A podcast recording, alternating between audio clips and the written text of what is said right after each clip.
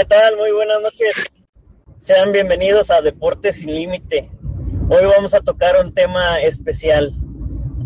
Hoy contamos con la presencia de Jaime Molins, que es un coach profesional, es un entrenador. Ahorita nos, nos va a comentar por qué entrenador en lugar de entrenador. Y pues le damos la cordial bienvenida. ¿Qué tal? ¿Cómo te encuentras el día de hoy? Correcto. Pues estoy muy agradecido por tu invitación, eh, Joel. Yo desde hace tiempo te he venido siguiendo y me complace mucho ser parte ya de esta experiencia. Muchísimas gracias. Muy contento y muy entusiasmado y muy expectante. Muchas gracias a ti por esta oportunidad. Y cuéntanos, llévanos a ese inicio en tu carrera profesional y cómo es que llegas a ser un entrenador y qué significa. Entrenador, es correcto. Mucha gente mientras te escucha seguramente está queriendo corregirte, ¿no? Mentalmente diciendo, ¿cómo? ¿Qué pasó? ¿Por qué con I? Pero efectivamente me ha llevado eh, hasta el día de hoy 14 años para descubrir que solamente cambiándole una letra a una palabra, la intención de dicho concepto es totalmente distinta y es justo de lo que hoy me gustaría hablar, porque hay una necesidad muy grande, Joel, a que los deportistas y toda la gente que le apasiona el deporte, ya seas eh, capacitador, formador, docente, eh, eres eh, instructor o un aficionado, todos merecemos tener cada vez más momentos de autoconocimiento, de autogobernabilidad y por supuesto, pues de autodesafíos, ¿no? Que es justamente cuando empezamos a descubrir de lo que somos capaces. Así es que yo encantado de estar aquí para hablar de a qué se debió que se cambió una E por una I de entrenamiento a entrenamiento. Creo que me, estás invitando a que me vaya pues a, los orígenes, probablemente es por ahí. Ahora no sé si quieres que me vaya a un tema mucho más eh, de índole experiencia personal, vivencias propias, o más orientado a la profesión que hoy en día pues me, apasiona tanto. Como bien dices, suena increíble. Vamos a, contar tu vida. Yo sé que, que, tú realizas entrevistas y de muy buena calidad. Por eso es que te agradezco nuevamente esta oportunidad y deseo conocerte, que, que conozcan quién es Jaime y qué, qué pretende y cómo ayuda a miles de personas. ¿Quién eres? ¿Cómo, fue que te nace esta pasión? Fantástico. Fantástico. Muchas gracias por el interés y espero que el, el interés que tú tienes también lo tenga tu audiencia. Lo aprecio mucho, de verdad. Bueno, yo soy oriundo de Guadalajara, México. Yo nací en esta bella ciudad tapatía y desde siempre eh, mis padres me fomentaron el gusto por la actividad física, el deporte, la sana recreación, los buenos hábitos, tanto académicos como mentales, físicos, siempre con eh, las, eh, obviamente, mejoras que en todo ámbito debería haber.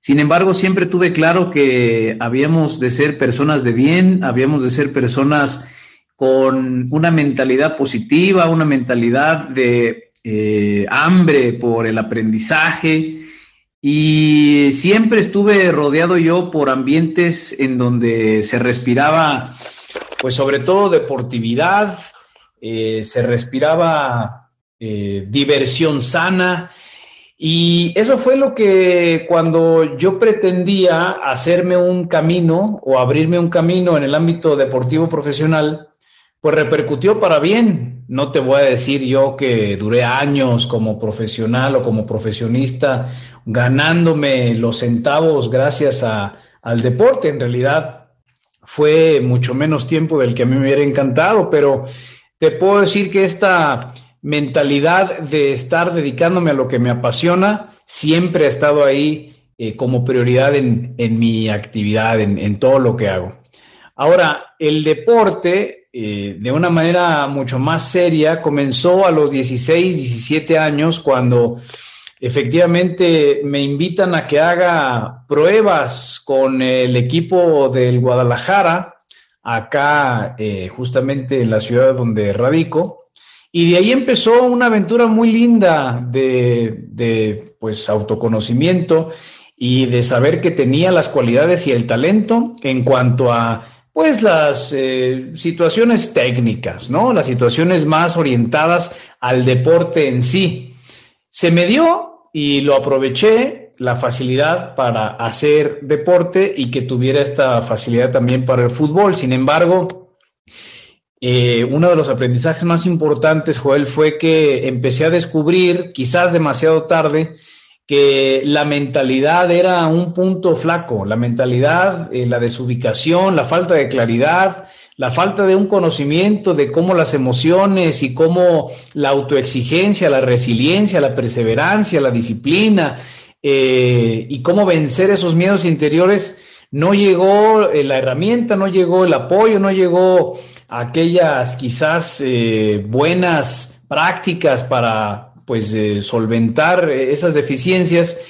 Y el tiempo siempre avanza demasiado rápido, mucho más rápido de lo que nos gustaría. Mi recorrido como profesional realmente duró solamente dos años, dos temporadas. Me ofrecieron continuar. Yo preferí mejor terminar mi carrera como arquitecto con una beca deportiva y nunca me pude olvidar yo de esos eh, lindos años, ¿no? Practicando fútbol y cobrando, digamos, por eso, y llegar y recibir el cheque y decir, qué, qué maravilla, estoy recibiendo pago por hacer lo que más me gusta. Más adelante, obviamente, entendí que pues el deporte no era todo, yo quería autoconvencerme de eso, pero llegó un momento en el que años después tengo que doblar las manitas y rendirme porque cada vez que yo veía una televisión en, en, algún restaurante, en un bar, en alguna casa y veía el rectángulo verde, ¿no? Decía, caray, esta, este amor va para muy largo. Y empecé a indagar acerca de, de qué forma podría aprovechar mis cualidades y talentos, mi personalidad, mis características, para ponerlas al servicio de los demás y me adentré justamente en esta aventura de ser un entrenador, un entrenador profesional por medio de la Escuela Nacional de Directores Técnicos o la ENDIT, que es avalada por la Federación Mexicana de Fútbol y en el 2010 termino mi, recorrido para que eh, me otorguen mi título oficial como director técnico. Eh, hasta aquí, Joel, eh, lo que te digo tiene que ver con tu pregunta, ¿vamos bien? Vamos, excelente. Continúa. Es muy agradable saber y cómo compartes esa emoción que sin duda alguna sigues teniendo desde aquel primer día. Te lo agradezco mucho. Y ahora que mencionas este tema de la emoción, pues obviamente hay muchísimas emociones, las emociones que nos embriagan y que a veces son positivas y algunas otras que nos frenan. Y fue un recorrido bien interesante. Yo sufría muchas lesiones, pero no me dejaba vencer porque mi talento parecía que era diferente al de los demás. Yo tengo la, cualidad y la versatilidad de usar ambos perfiles, por ejemplo, en la pierna, ¿no? Eh, yo me di cuenta que era mucho más hábil con la pierna eh, eh, izquierda, que será la siniestra, ¿no? Pero si lo, a veces el decir siniestra suena a terror, ¿no? Como estas películas de miedo pero entendamos que diestra y siniestra más bien viene del latín y del italiano, donde diestra es la derecha y siniestra la izquierda. Yo era zurdo, siempre he sido zurdo y eso me daba, además de mi gambeta, mi estatura, mi rapidez mental y física, me, me ponían en una posición, una postura, eh, pues que me diferenciaba de los demás. Sin embargo, pues por cuestiones más emocionales que nada, sufría muchas lesiones. Cuando llega el momento en el que tengo que retirarme, pero encuentro en en ser director técnico de fútbol, también encuentro que la psicología era parte fundamental de lo que habría de conocerse y me empieza a llamar el interés, me empieza a llamar la atención, pues toda esa rama, todo ese universo, toda esa serie de tecnologías, de, de herramientas, de instrumentos, de posturas, de teorías, etcétera. Y justamente gracias a la ENDIT conozco un poco una introducción a lo que se le llamaba psicología en temas deportivos. No pude dejar y despegarme de todas estas opciones y me adentré a partir del 2008, 2010, 2012 en campos cada vez más eh, profundos del comportamiento humano, del desarrollo humano, de las habilidades y cómo podemos potenciar esos recursos internos para que después de mucho recorrer, a partir de justamente el 2017, empiezo yo a hacer una indagación profunda porque dije, yo no puedo seguir siendo entrenador tradicional, a pesar de que ya había estudiado muchas técnicas, muchas certificaciones, muchos cursos, decía, necesito yo mostrarme de una manera distinta porque lo que estoy descubriendo en realidad es algo distinto. Tú sabes bien, Joel, y la gente que nos escucha, que la palabra coach tiene eh, diferentes maneras de interpretarse. Una de ellas, pues, es la traducción de entrenador y entonces cualquier persona que te oriente, te guíe o te instruya, pues es un coach, es un entrenador. Y al mismo tiempo, el coach, sobre todo en temas mentales, pues es una persona que acompaña a que tú seas capaz de resolver tus desafíos y lograr tus metas por ti mismo. Sin embargo, esta idea de la palabra con traducción a mí me estaba causando mucho conflicto y la manera como lo explicaba no aclaraba tanto como a mí me encantaría o me hubiera encantado. Así es que empecé a hacer este trabajo de innovación, este trabajo de resolución, este trabajo de introspección para saber dónde podría estar esa gran diferencia y entendí justamente en esta introspección, en esta inspiración, en, todo lo que tiene que ver con el interior del ser humano, que justamente ahí radicaba la diferencia. Me pareció increíble, ¿no? Cómo eh, cambiándole nada más una letra, una palabra, podía generarse realmente escenarios tan diferentes. Y no solo por la interpretación, sino porque había una gran posibilidad de crear un sistema, una metodología, una disciplina, un estilo de acompañamiento sin parangón, sin precedentes, cambiarnos a otro paradigma, cambiarnos a otro modo de hacer que las personas pudieran confiar más en ellas mismas. Yo resolví que toda mi vida he tenido un tema relacionado a la falta de confianza, a la falta de autoestima a estar siempre pegado a alguien que me haga sentir que soy capaz, que puedo más y siempre estar esperando la retroalimentación para que me digan, tú eres bueno, eres útil, eres valioso, eres eh, importante. Y decía, ¿por qué no puede salir de mí? ¿Por qué tengo que estar tan dependiente de otras personas? La palabra clave aquí era independencia. ¿Cómo lograr esa independencia? ¿Cómo lograr justamente esa capacidad para realizar lo que a mí me tenía que interesar verdaderamente. Y no hay otro camino, a pesar de que nos aterre, a pesar de que nos dé miedo, a pesar de los mitos, los tabúes alrededor del trabajo interno, psicológico, es un camino que se tiene que recorrer sí o sí. Y si tú estás escuchando esto y todavía no te has aventurado a hacer trabajo de introspección, de conocimiento, de ver qué herramientas hay, qué libros hay, qué películas hay, para ir sabiendo cómo eres, qué, quieres, quién eres, vas tarde, vas tarde, mi amigo, porque esta vida siempre nos está presentando oportunidades en donde nos demuestra que la gran maestra es la experiencia, la experiencia junto al aprendizaje. Y si yo no me pongo las pilas, esas oportunidades no regresan, así es que hay que estar atentos y pendientes de esto. Joel, por favor, dime cómo vamos. De repente siento que hablo eh, y me voy eh, lejos. Necesito que me vuelvas a regresar. ¿Cómo vamos hasta aquí? Más que perfecto.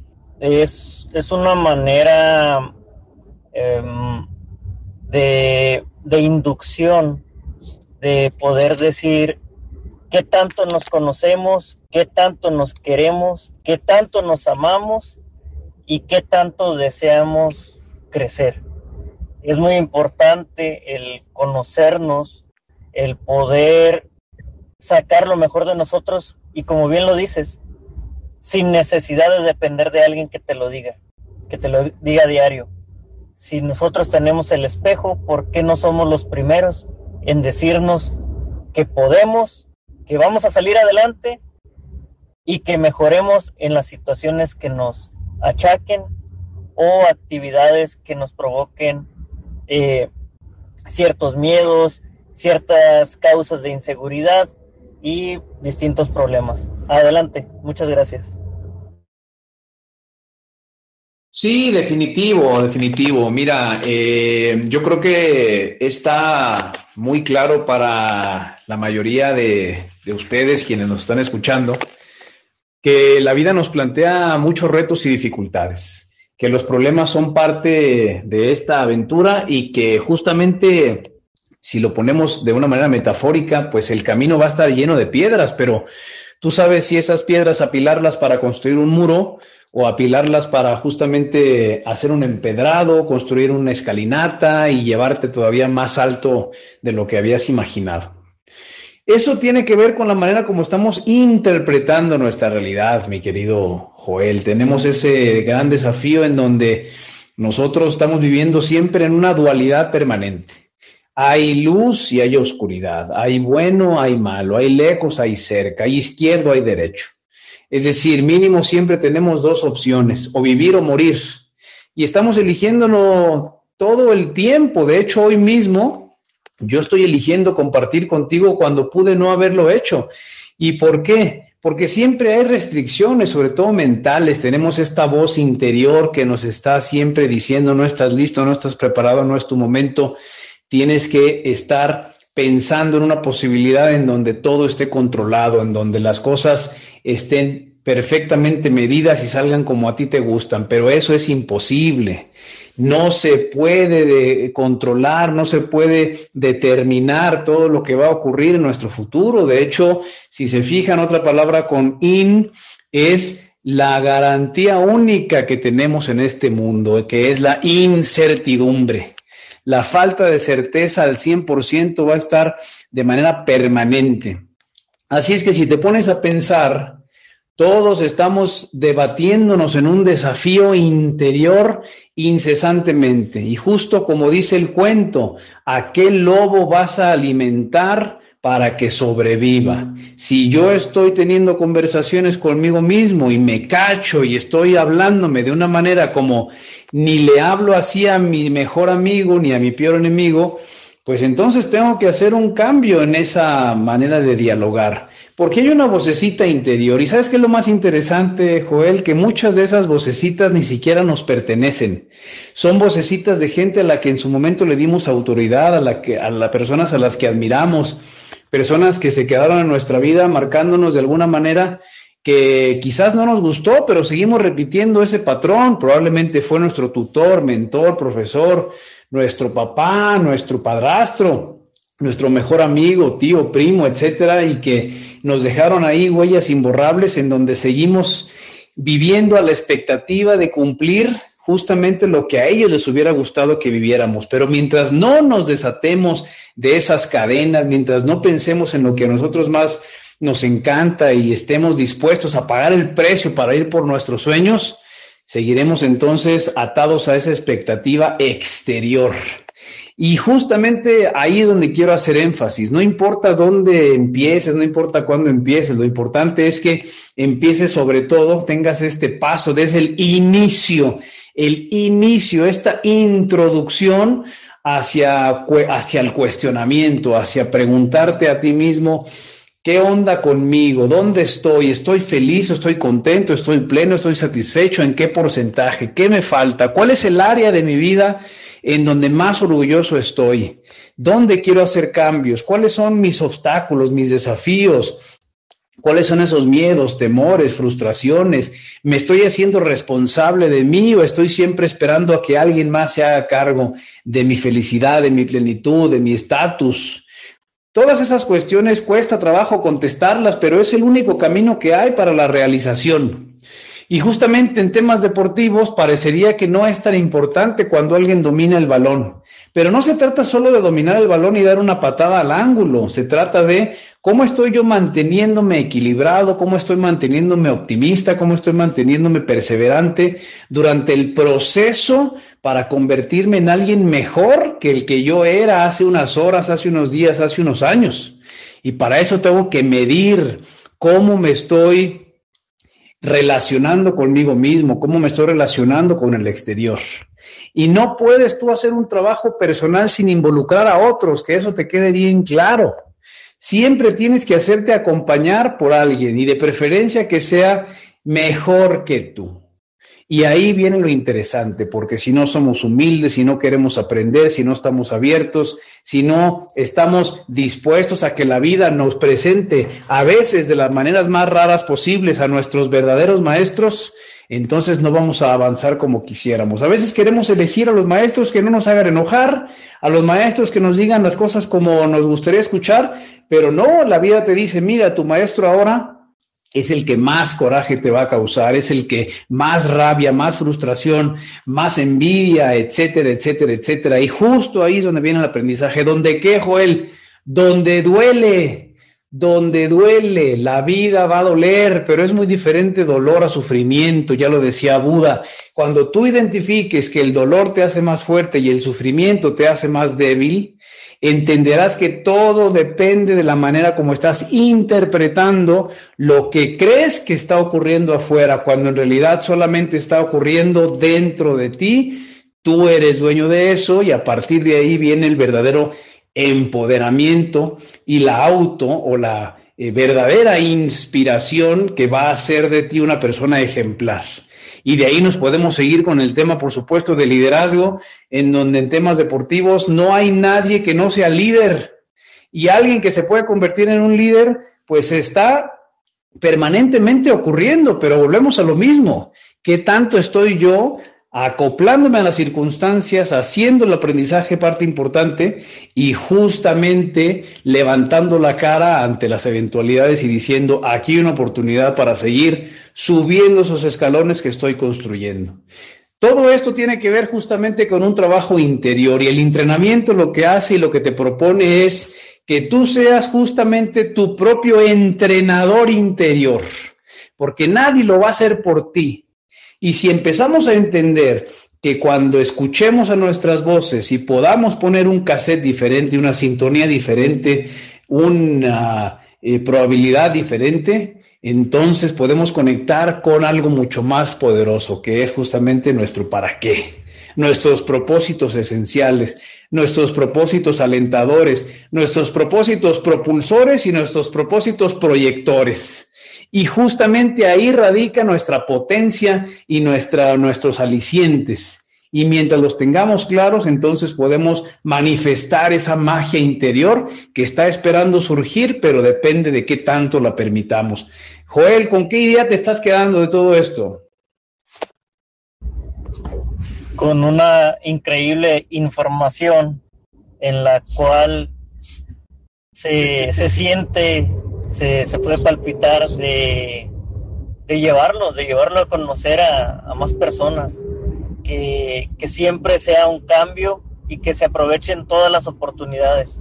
Como bien dices, en el camino hay situaciones adversas, pero depende de uno mismo el cómo las vas a llevar a cabo. Vas a llegar a tu casa enojado, molesto, o vas a llegar a, a meditar, vas a llegar a encontrar paz con tu familia, con tus hijos, y decir, lo puedo lograr el día de mañana.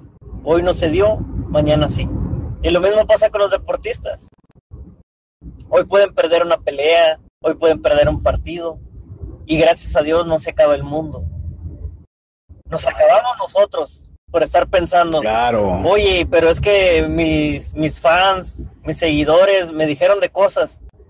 Sí, pero es más fácil en la inactividad de, de decirte de cosas cuando no lo están intentando, cuando ni siquiera se levantaron o tocaron un balón o subieron a un ring. ¿Por qué? Porque pensaron que todo el mundo se iba a burlar de ellos. Por eso nace este proyecto de Deportes Sin Límite para decirte, hay más personas que lo están logrando. ¿Tú cuándo lo vas a hacer? ¿Cuándo vas a iniciar? Gracias. Definitivo. No, me encanta. Fíjate que esto me hace recordar y me trajiste a la mente dos cosas. Una, la importancia de entender para qué son las emociones y cómo gestionarlas. Tú decías que cuando estemos enojados, pues hay que conocer, dominar y meditar y respirar quizás para que esa emoción se pueda gestionar. Y sabes qué pasa? Que a veces creemos que el estar enojado, el estar frustrado, el estar como con esa vibra está mal. No es que esté mal, lo que pasa es que si tú no la conoces y no sabes qué hacer con ella, ahí está el problema. Podemos estar enojados, pero hay que estar enojados en la medida, en la calidad, en la cantidad, eh, con el propósito, con la persona, con la situación exacta, en donde todo eso tenga un para qué. Y ahí también viene un gran aprendizaje. Eso, por supuesto, tiene que ver con, con lo que sería la primera reflexión, con lo que traes. La segunda, justamente, eh, tiene que ver con eh, no, no podemos controlar todas las variables con las que nos enfrentamos. Hay ocasiones, y la mayoría de las ocasiones, justamente los grandes logros vienen de eventos fortuitos. Y de ahí, fíjense cómo fortuito y fortuna tienen la misma etimología. Es decir, a veces un balón perdido puede resultar en que gracias a esa equivocación la próxima jugada sea la buena. Nunca podemos estar haciendo importante lo que no sale bien. Lo que tenemos que hacer importante es qué me está tratando de decir este evento. Y a partir justamente de eso, si yo lo veo como una oportunidad para el aprendizaje, la reflexión, la toma de conciencia y cómo conectarlo con algo más grande, la verdad es que nunca acabamos de contar la cantidad inmensa que hay de aprendizajes que cada evento azaroso, fortuito, quizás indeseado, nos está queriendo regalar. Por eso cada instante es un presente, por eso cada presente está lleno de magia. Y justamente esto que tú dices, en donde el deporte sin límites, pues no tiene que ver con que el deporte se expande hacia todos los rincones del planeta nada más, sino que además Estamos hablando de que nosotros somos deportistas de tiempo completo porque la misma vida es un deporte y me encanta de verdad haber tenido de menos hasta ahora esta grandiosa conversación, la posibilidad de compartir con tu gente y yo creo que nos puede dar para mucho más, Joel. Así es, claro que sí y yo creo lo, lo vamos a tener que dividir en, en episodios porque aquí nos podemos llevar todo el día y, será una compartir una valiosa información y, sentimientos que, que, esos valores que llevan de casa y que se unen a un equipo, a un grupo de trabajo, casi llevándolos a formar a una nueva familia, porque en ocasiones compartimos más tiempo en nuestros trabajos que, que con nuestra familia. Entonces, también debemos sobrellevar todo, todo esa, todas esas, eh, ese cúmulo de, emociones, porque nadie nos enseña, nadie nos lo va a enseñar más que la vida propia y, como dice, nadie experimenta en cabeza ajena. Sin embargo, eh. es importante saber escuchar a los expertos, saberse escuchar a uno mismo también y, y revisar, revisar qué es lo que tenemos, qué es lo que nos detiene y por qué no podemos escalar antes de, generar envidia, antes de generar frustración, porque pasamos por distintas etapas en cuestión de segundos, de minutos, de horas y de días. Entonces todo eso nos puede llevar a tomar decisiones incorrectas, eh, malas posturas y que a la postre nos puede afectar eh, en nuestra vida. De hecho ya lo está afectando, pero no nos damos cuenta hasta que no nos enfermamos hasta que no dañamos a alguien por una mala actitud Y, y, todo tiene que ver con eso. Exacto. ¿Cuál es tu sueño y algún mensaje que tengas como cierre final de esta primera etapa?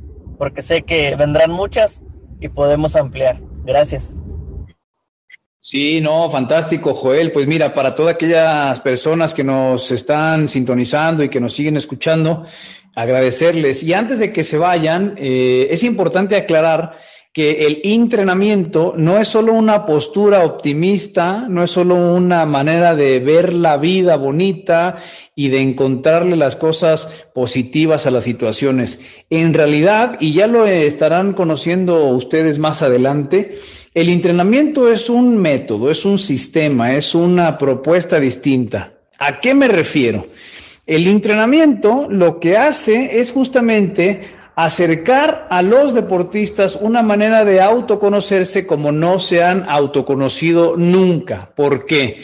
Porque la necesidad más profunda que tenemos como seres humanos antes de ser deportistas es de sentirnos valorados, vistos, incluidos, importantes. Y esto se sintetiza en sentirnos escuchados. ¿Y sabes cuál es el tema, Joel? Que a pesar de que mucha gente diga yo soy bueno para escuchar, hay una necesidad muy profunda también en que las personas quieren sentirse escuchados hasta cuando dicen que escuchan.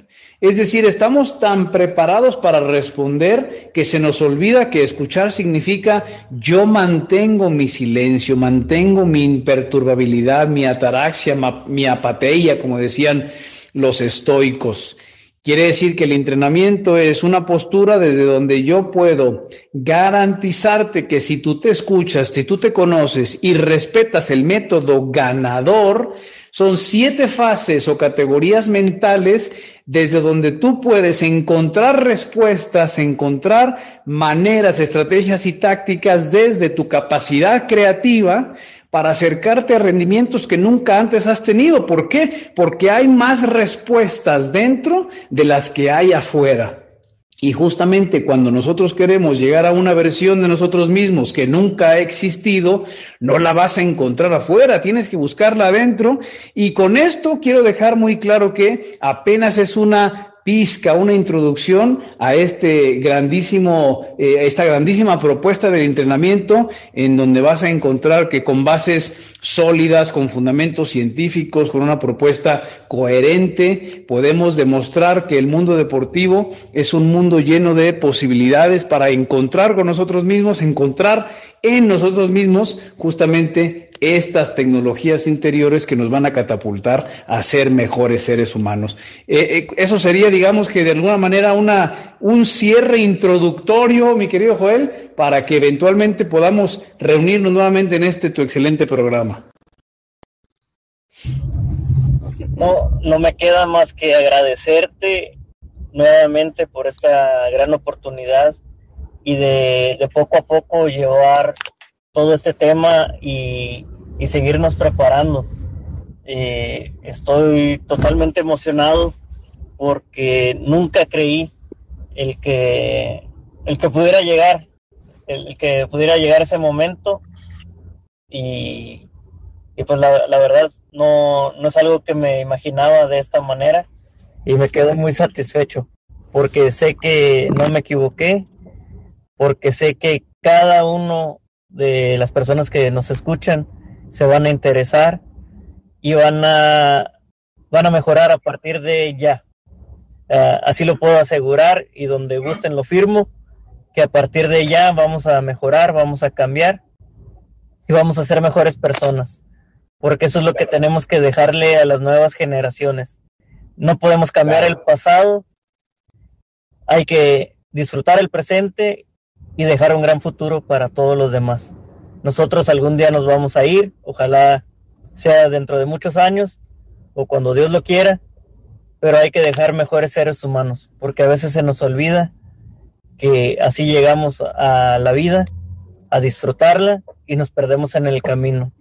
Hay que orientarnos y, y nuevamente agradecerte. Que pases muy buena noche y nos vemos en la próxima.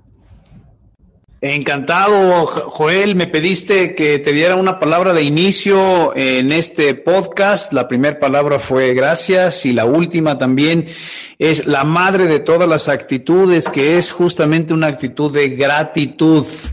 Y mientras yo esté consciente de que todos los eventos tienen un regalo detrás, tienen un regalo escondido, entonces entenderé que la gratitud debe de ser mi faro, debe de ser mi guía, tiene que ser justamente esa manera de yo me voy a enfrentar con lo que la vida me está presentando. Gracias nuevamente, Joel, por esta bendición, por esta oportunidad, por esta reunión y ojalá hayamos tocado un alma para que de aquí en adelante justamente estemos creando un panorama muy distinto para bien.